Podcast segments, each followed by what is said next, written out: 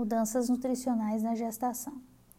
Em decorrência de todas as alterações fisiometabólicas ocorridas ao longo do período gestacional, isso considerando tanto as maternas quanto as fetais, pode-se considerar que há uma necessidade nutricional da gestante aumentada em relação às mulheres não gestantes com mesma idade.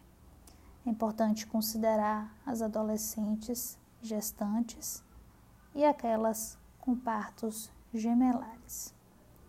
Falando um pouco mais sobre esse ponto, destacamos que as alterações maternas configuram como aumento da taxa de metabolismo basal, aumento na produção de tiroxina, que leva à regulação diferente dessa velocidade de oxidação celular, e isso interfere diretamente na taxa metabólica basal desse período.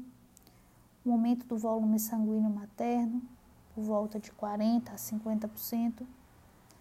Há ainda um aumento de hemoglobina, em torno de 20%, e uma diferença na absorção de cálcio e fósforo para a mineralização do tecido ósseo. Além disso, existe um aumento na absorção do ferro, crescimento dos tecidos maternos, como útero, mamas, o armazenamento de reservas maternas para o período de parto e lactação. E, quanto às fetais, podemos perceber um rápido aumento do crescimento de tecidos, metabolismo celular alterado, formação e crescimento ósseo, formação de dentes, líquido amniótico e o crescimento e desenvolvimento da placenta, além de um armazenamento de ferro no fígado desse feto.